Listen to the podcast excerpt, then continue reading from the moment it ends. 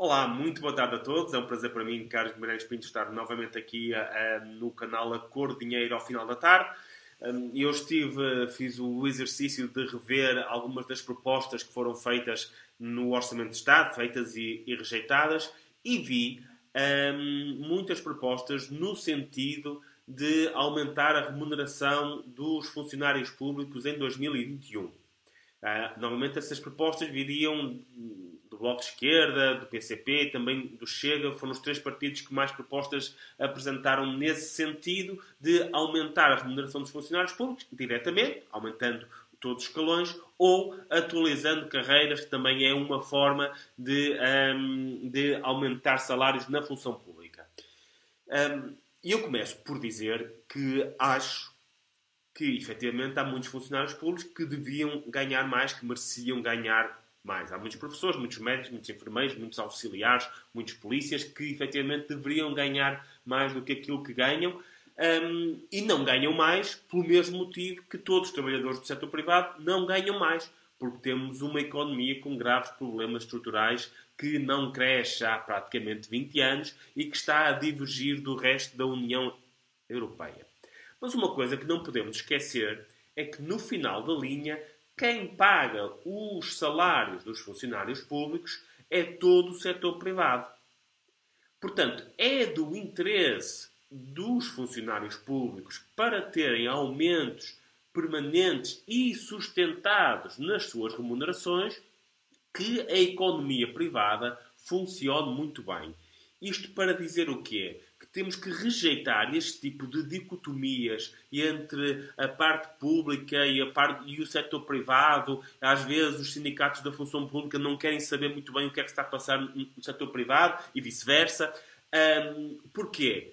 Porque, uh, no final da linha, é o setor privado que garante que paga os salários do setor público. E quanto mais forte, quanto mais desenvolvida for a economia, mais capacidade haverá para no futuro aumentar e manter os valores um, da função pública. Nós estamos num ano em que a atividade privada caiu bastante e em 2021 não iremos recuperar. Ou seja, a parte privada da economia caiu muito.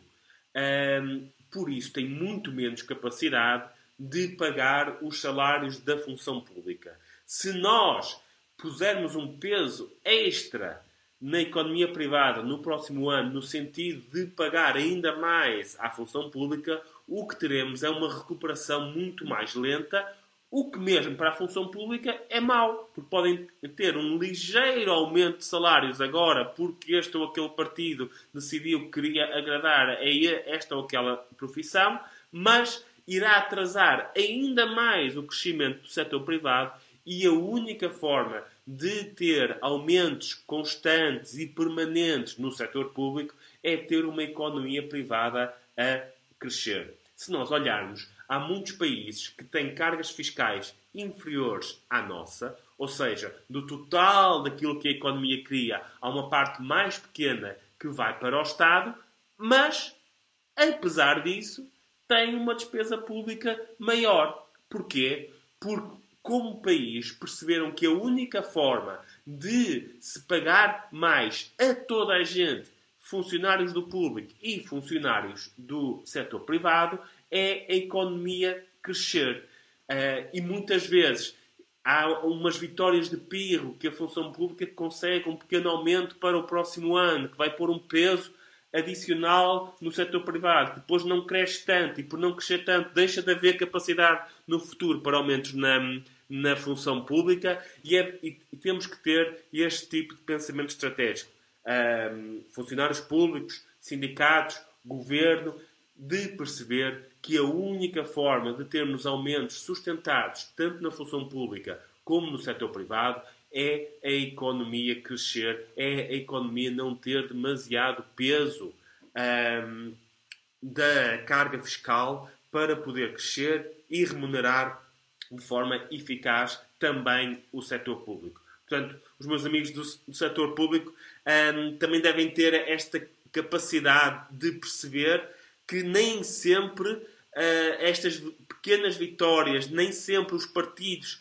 que defendem pequenas coisas no curto prazo, que até dão mais 10 ou 20 euros no curto prazo, estão efetivamente a defender os seus interesses no longo prazo. Quem defende os interesses no longo prazo de setor público e setor privado é quem cria as condições para a economia crescer.